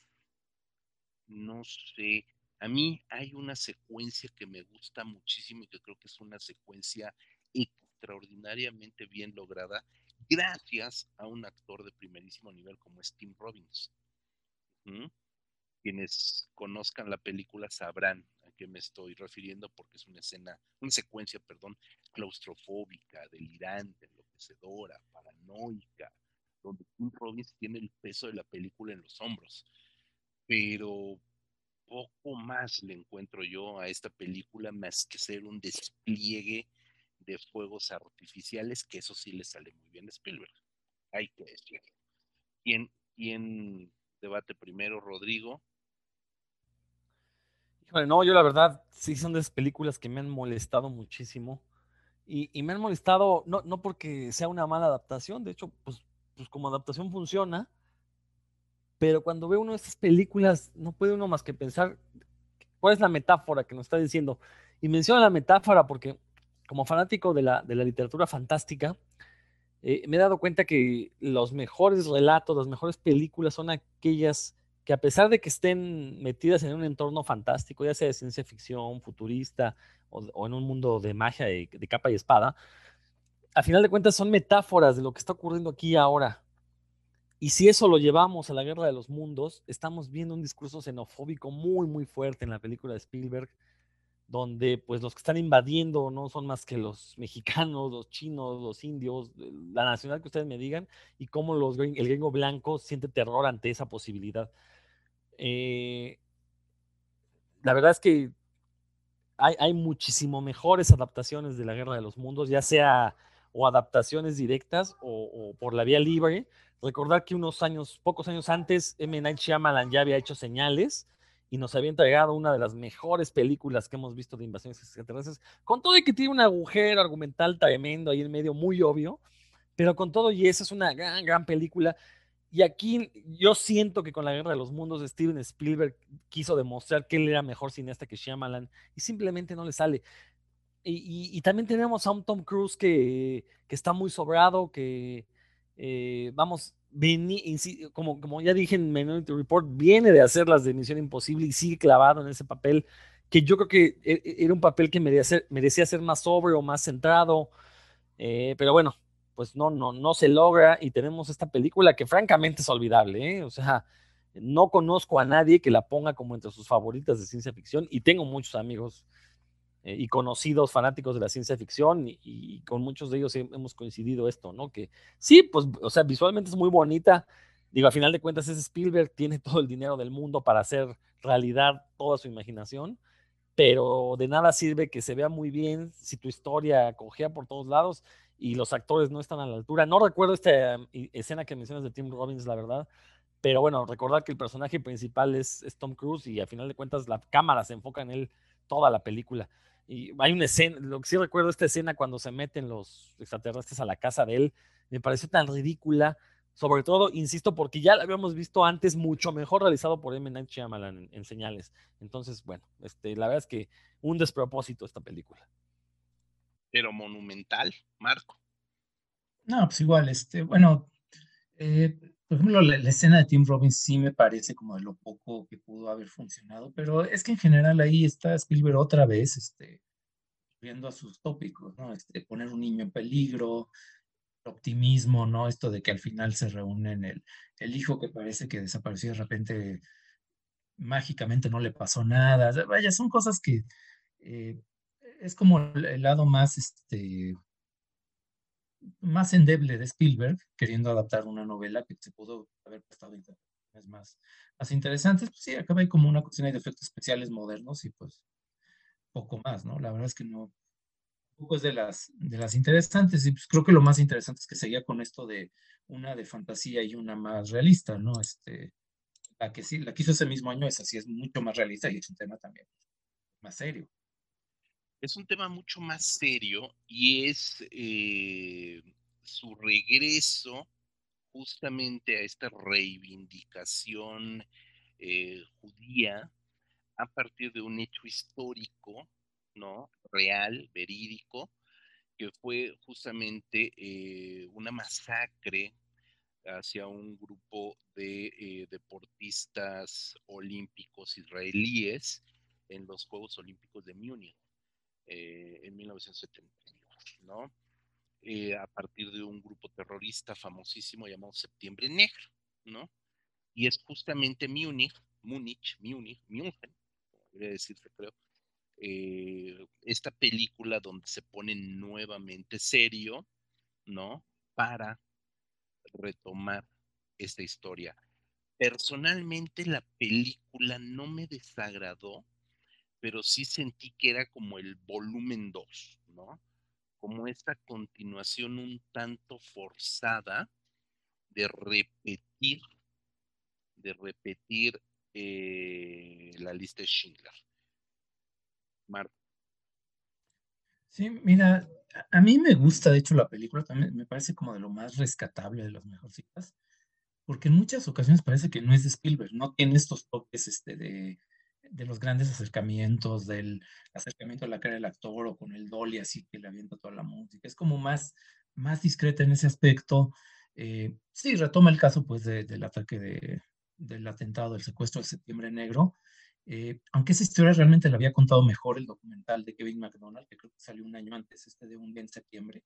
Si quieres conocer lo que pasó, te sirve más ver el documental que realmente ver la película, ¿no? Que, es, habla más del, de lo que pasó después, del operativo que hicieron los israelíes como para, ajustar cuentas, ¿no? Este, de alguna manera, sí, porque es un, es un guion serio, es de Tony Kushner, este, un dramaturgo muy famoso, y por ahí el otro eh, co-guionista, no me acuerdo, me acuerdo que escribió Forrest Gump y creo que es donde empieza a coger un poquito la película, que no es tan, tan seria, tan este, aventurada como pudo haber sido, eh, pero tiene, tiene muy buen ritmo, mientras se mantiene como un thriller de acción y mientras Spielberg se controla y no mete estas cuestiones que tanto le gustan y que parece que tiene que meter fuerza en cada película, funciona muy bien como, como tal, como un thriller, como algo que retoma un caso real.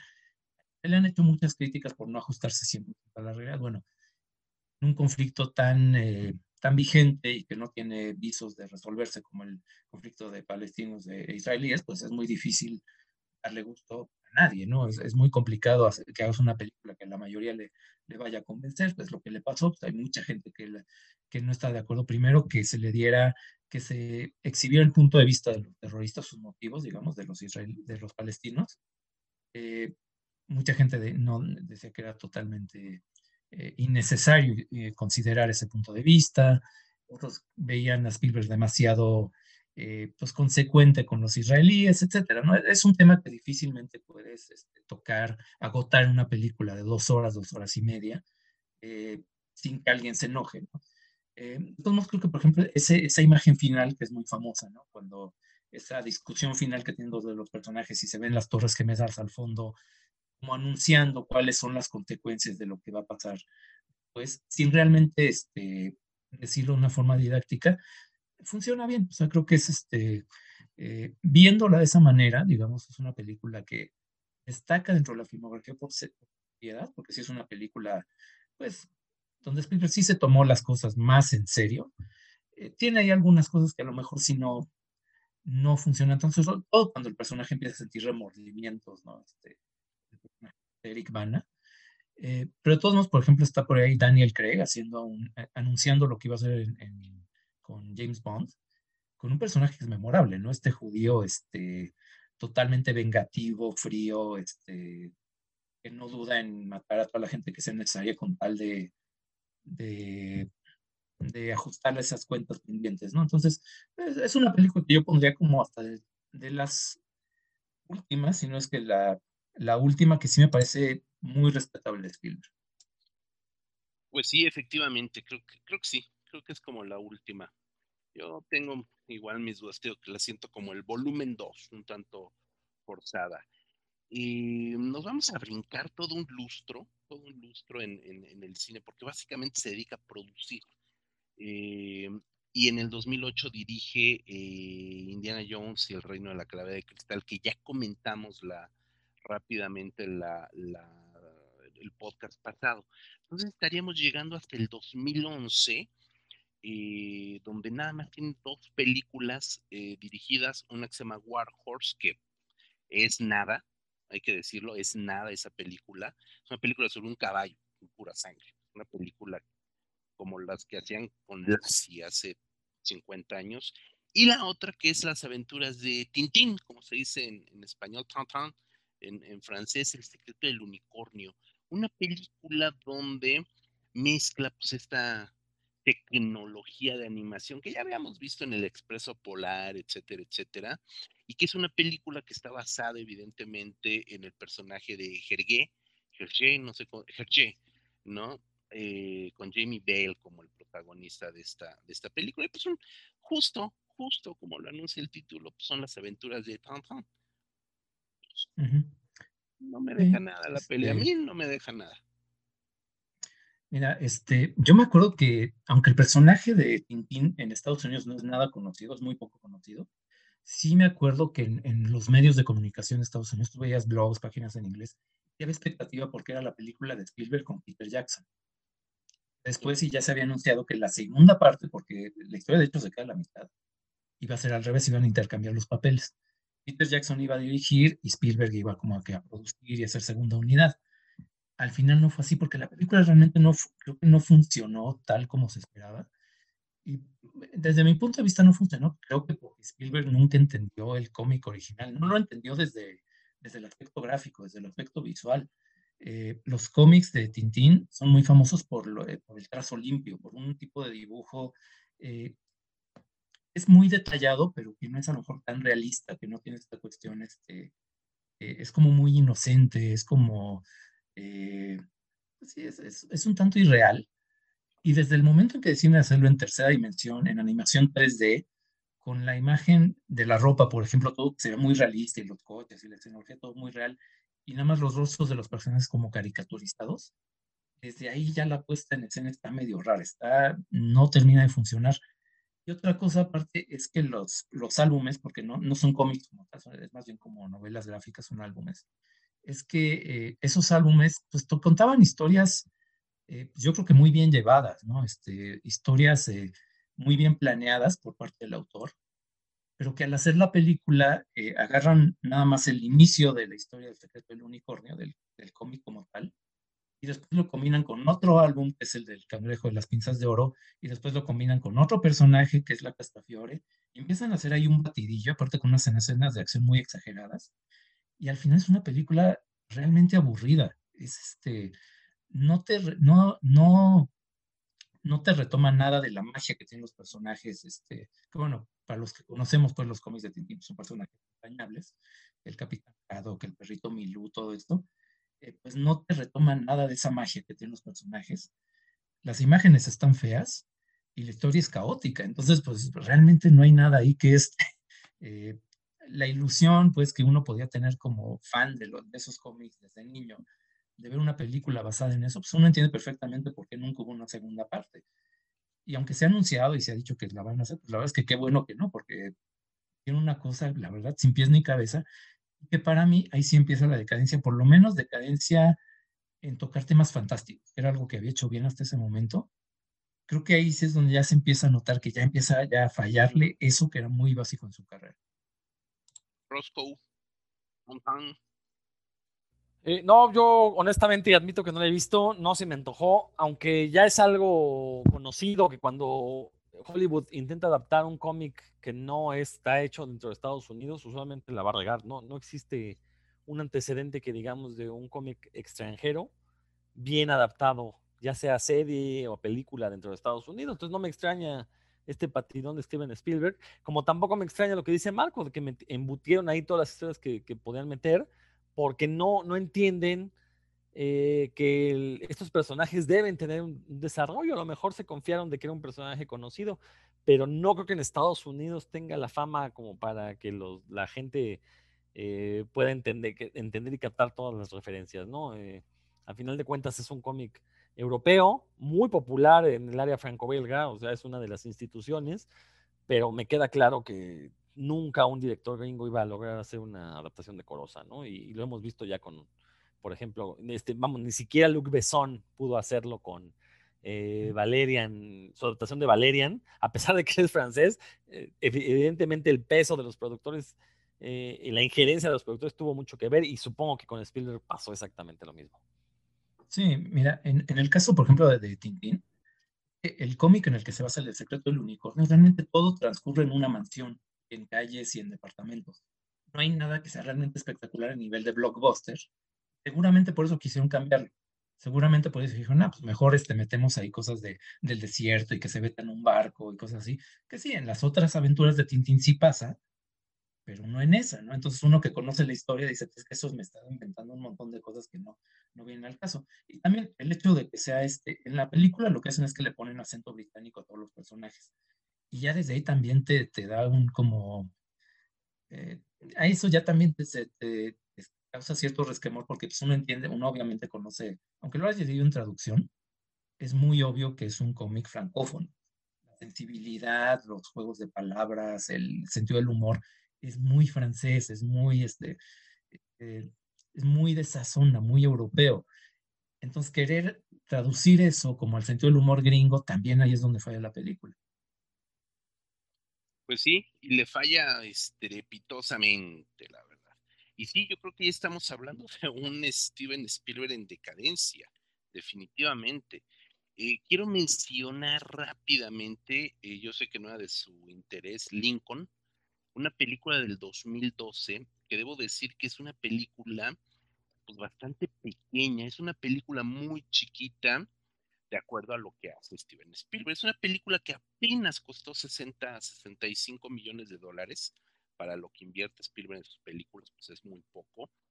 Y nos lleva a un momento histórico en la vida de Abraham Lincoln, donde está luchando porque eh, al término de la guerra civil no se restaure el sistema de esclavitud, que no se restaure el esclavismo en los Estados Unidos, ¿no? Entonces todo va en una serie de tejemanejes políticos. La actuación de Daniel Day-Lewis es extraordinaria, es muy buen actor, siempre lo ha sido. Gana el Oscar a Mejor Actor y es lo único que gana la película, básicamente. O sea, es una película que no trascendió como esperaba el Steven Spielberg, creo, ¿no? Eh, le fue muy bien en taquilla, fue un taquillazo porque costó 65 y ganó casi 280 millones de dólares. Entonces, fue muy bien. Fue una película muy, muy, muy exitosa comercialmente hablando. Y es una película que es bastante correcta, aunque es una película que comete el pecado que ya conocemos en todas las películas que se, que se avientan con un personaje histórico de tales magnitudes, a ser demasiado acartonada. Creo que hay demasiados hay diálogos que son demasiado recitados, ¿no? Y como en algunos momentos son, son diálogos que tienen que ver justamente con leyes, enmiendas, eh, partidos políticos, republicanos, demócratas, etcétera, pues sí puede ser una película algo cansina. Sin embargo, creo que es un, creo que es una buena película bastante correcta. No me parece que sea que sea muy mala. Y después si vienen otras películas que ya pasaron completamente desapercibidas, El puente de los espías, eh, mi gran amigo El Buen Gigante, algo así se llamó, eh, de BFG, la película, eh, The Post, en el 2017, donde se mete a hacerla ahí de, de, paladín, de hidalgo del periodismo, a partir propiamente a, propósito de una serie también de sucesos verídicos. Y creo que la última película, que tampoco me parece una gran película, es Ready Player One, una película que tuvo el mérito, ¿no? No sé si sea realmente un mérito porque es una película que repite muchas de las estratagemas que habíamos visto en Minority Report, ¿no? Pero hablando, por supuesto, de eh, la realidad virtual, de estas realidades aumentadas y de esta pérdida de la individualidad a partir de mundos alternos, me parece una película tramposa, muy tramposa, y que se sostiene por lo tecnológico y lo, visual, más que propiamente por estar haciendo un intento, como a mi juicio sí tiene Minority Report, de intentar reflexionar a partir de ciertos temas, ¿no? Ya lo dije a mi juicio, el, problema de la paradoja. Ready Player One me parece una película bastante plana bastante plan en ese sentido, Marco. A mí la impresión que me dio, porque sí, hubo mucho hype al respecto, es que sí se me hizo como dos horas de puro fanservice, ¿no? todas estas referencias que tiene a personajes populares, porque sí es muy bonito ver escenas donde sale de repente Chucky, el muñeco diabólico, una película de ese nivel tan costosa de Spielberg, sí, pues, sí, o sea, sí te alegra, ¿no? Te, te da cierto gusto que lo pongan a nivel de Iron Giant, de personajes, digamos, como mucho más aceptables, entre comillas, ¿no? Pero, y esta secuencia, por ejemplo, del resplandor, que es como muy larga, ¿no? Donde recrea este, el Hotel Overlook, tiene cosas visualmente muy bonitas, muy, muy, unos homenajes, eh, pues que se sienten sinceros y auténticos, pero creo que finalmente pues, sí se queda en eso, ¿no? Se queda como en la pura referencia. Y esta historia de los chavitos este, que asumen personalidades en, por medio de un videojuego de realidad virtual, al final acaba como muy superficial, acaba como muy, quiere ser ochentero, pero acaba como recreando los aspectos más sencillos, los más básicos de esas películas, ¿no? Que era que estos, que un grupo de chavitos podría derribar, de, derribar a una tipo corporación, que pueden entrar como Pedro por su casa instalaciones que se supone que son de alta seguridad, etcétera, etcétera. Como que repite muchos lugares comunes del cine de los ochentas, sin realmente este, criticarlos ni, ni reinventarlos. Y te quedas al final pues, con la imagen de Chucky y el, el DeLorean de Volver al Futuro en una escena final muy espectacular, pero pues que es como puro atractivo visual, ¿no? Puro atractivo visual, sí, hueco creo. Rodrigo. Bueno, recordar que está basada en una novela, una novela cuyo éxito radica totalmente en el viaje nostálgico que realiza el escritor. Eh, nos da un repaso por toda la cultura nerd desde finales de los mediados de los 70 hasta pues ya iniciado el siglo XX, se centra mucho más en los años 80 y en la novela se explica que el, creador de este mundo virtual era fanático de, de los años 80 pero insisto, se mete con toda la, lo que ha sido la cultura nerda, videojuegos, cómics, eh, películas de ciencia ficción, fantasía, las películas de Spielberg tienen un lugar preponderante. Y creo que eso es lo que le falla a la película. O sea, sí, en la película visualmente están ahí todos estos personajes que ya mencionaron, pero realmente en la nostalgia no es un personaje más como lo es en la novela. Ah, básicamente la película se convierte en una película de aventuras genérica, sin identidad, eh, sin actuaciones memorables, de hecho ni siquiera recuerdo quién aparece en esa película. A diferencia de la novela, que la novela página tras página, sobre todo si uno es nerd, página tras página quiere uno devorarla porque efectivamente la nostalgia es un, juega un papel importantísimo, es lo que es el eje conductor de la novela. En la película no fue así, en la película lo reducen a estos chavos que están jugando y, tienen que cuidarse de los malos, pero se olvidan de, la importancia que tienen eh, estas ideas de años anteriores y todos estos personajes. En la, novela tienen su peso, o sea, todos estos personajes que salen no nada más son un adornito, un fanservice, sino que tienen, o sea, se, justifica por qué aparecen. Y Spielberg se olvida de todo eso. Entonces, creo que ahí es donde falla la película, ¿no? Es incapaz de entender la, novela que está adaptando y entrega este, este bodrio genérico que pasó sin pena ni gloria, a pesar de que era muy esperado, porque la novela fue un exitazo.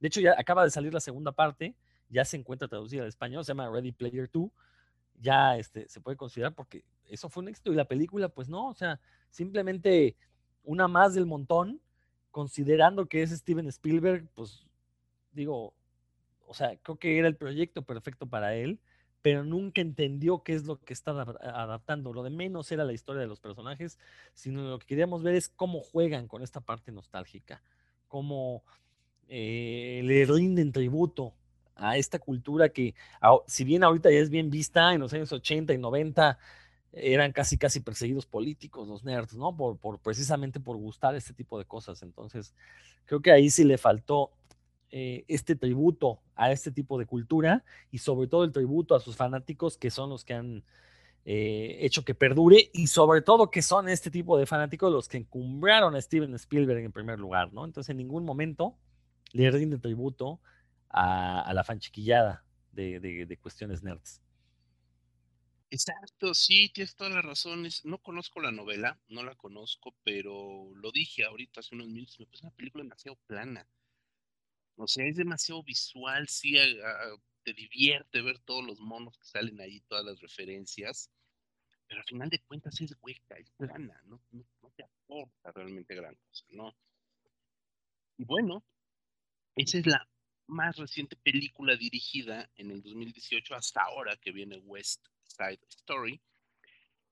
que a juzgar por el tráiler, pues es una puesta en escena bastante modélica, un musical clásico. El tráiler, estamos hablando de un minuto, dos minutos de imágenes que ya tenemos, parece ser demasiado respetuosa del original. Entonces a mí también me da como un poquito de hueva. Bueno, me va a dar mucho gusto ver a Rita Moreno, evidentemente, pero me da como un poquitito de hueva ver que sea justo una rehechura de lo que ya vimos muy bien hace pues, unas décadas, ¿no? Película maravillosa, Amor sin Barreras. Entonces no, no veo realmente hacia dónde pueda ir esta peli. No creo que sea la gran película que rescate al Steven Spielberg eh, que alguna vez hubo.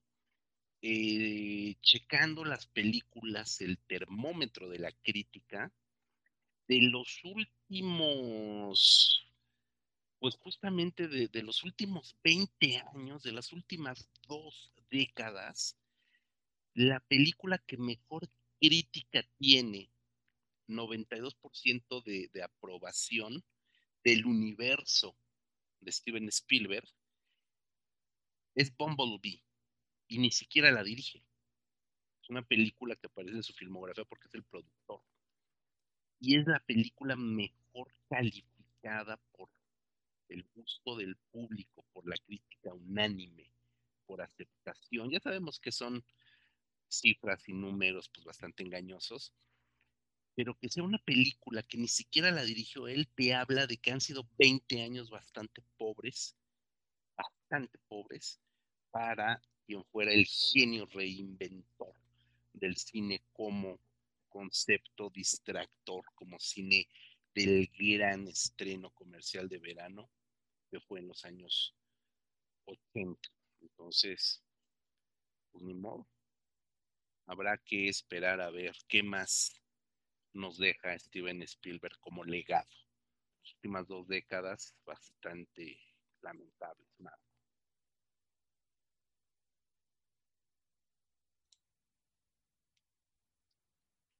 Nada, Marco, nada. Es que vi que abriste pues tu micrófono, pensé que querías comentar algo. No, pues más bien yo creo que ya este. Sí, sí, lo último que hizo fue Ready Player One, que tenía expectativas, no le fue tan mal, eh, viendo la recaudación, casi 600 millones de dólares. Eh, pero pues digo, hasta ahora la segunda parte pues está como en veremos, ¿no? Está, está, se está planeando la, la Ready Player 2, pero pues todavía no hay nada. Y pues sí, es que las, eh, de hecho, Lincoln y The Post, por ejemplo, yo no las he visto porque la verdad sí ya es como, eh, ya, ya me da algo de, algo de flojera, tomando en cuenta que la última realista que vi fue la de Puente de Espías, y te comentaba antes de, de iniciar la, el podcast, la verdad es que ni siquiera me acordaba de la película hasta que me puse a ver el tráiler otra vez, dije, ah, claro, es la de, la de este caso famoso de Gary Powers, de donde YouTube la banda sacó su nombre, bueno, eh, lo recrea Spielberg de alguna manera, pero es una película que se me había olvidado por completo ya desde hace cuatro años. Y pues también habla ya de que de que pues eh, no sé si está perdiendo el toque o ya mejor, eh, o ya hay una nueva generación de directores, pero sí parece que eh, menos que cambie algo, esta, esta década habrá que ver que si es capaz de regresar a su... Pues habrá, habrá que ver, habrá que ver. Rodrigo, ¿con qué nos despedimos? Bueno, precisamente cerramos con Ready Player One, esta novela que bueno, película de Spielberg basada en la novela que, como decía hace un rato, rinde tributo a la cultura nerd. Y precisamente otro tributo a la, cultura nerd es el podcast de Puros Cuentos, el podcast hermano de Revista Cinefagia. Lo pueden encontrar en este mismo canal de Revista Cinefagia, en todas las plataformas finas donde escuchen sus podcasts. De manera intercalada van a encontrar uno de Cinefagia y uno de Puros Cuentos. Entonces los invito, ahí participa un servidor con otros cofrades, donde precisamente desmenuzamos estos eh, entre telones de la cultura nerd. Marco. Bueno, pues recordarles, como siempre, que pueden leerlos, leernos en revistacinefagia.com. Si después de oír estos dos este, largos podcasts todavía se quedaron con ganas de saber qué más opinamos de otras películas de Spielberg, bueno, pues pueden encontrar justamente textos de Warhorse, Munich, este, algunas otras películas en ese sitio junto con otras muchas otras películas. Nos pueden seguir también en redes sociales, en, eh, como Cinefagia México en Instagram y en Facebook, como Red Cinefagia en Twitter. El podcast lo pueden oír en varias plataformas, son cinco plataformas, es iTunes, Himalaya, Spotify, eh, Amazon Music y me falta una por ahí. iVoox. Pero bueno, son iVoox también. Así es, pues muchísimas gracias por habernos escuchado. Espero que, que sigan escuchándonos después, como dice Marco, de estos dos ladrillazos que fueron Steven Spielberg. Prometemos hablar de cosas más divertidas para la siguiente opción. Muchísimas gracias. Yo soy José Luis Ortega. Esto es el podcast de Revista Cinefagia. Desde acá un abrazo muy fuerte a Marco, a Rodrigo, www.revistacinefagia.com, Facebook, Twitter, Instagram, eh, YouTube, por supuesto. Entra a nuestro canal de YouTube, Revista Cinefagia. Suscríbanse. Estamos subiendo también contenidos ahí. Pues no tan seguido como queremos, pero también estamos aportando ahí cositas. Nos escuchamos la siguiente semana. Hasta la próxima.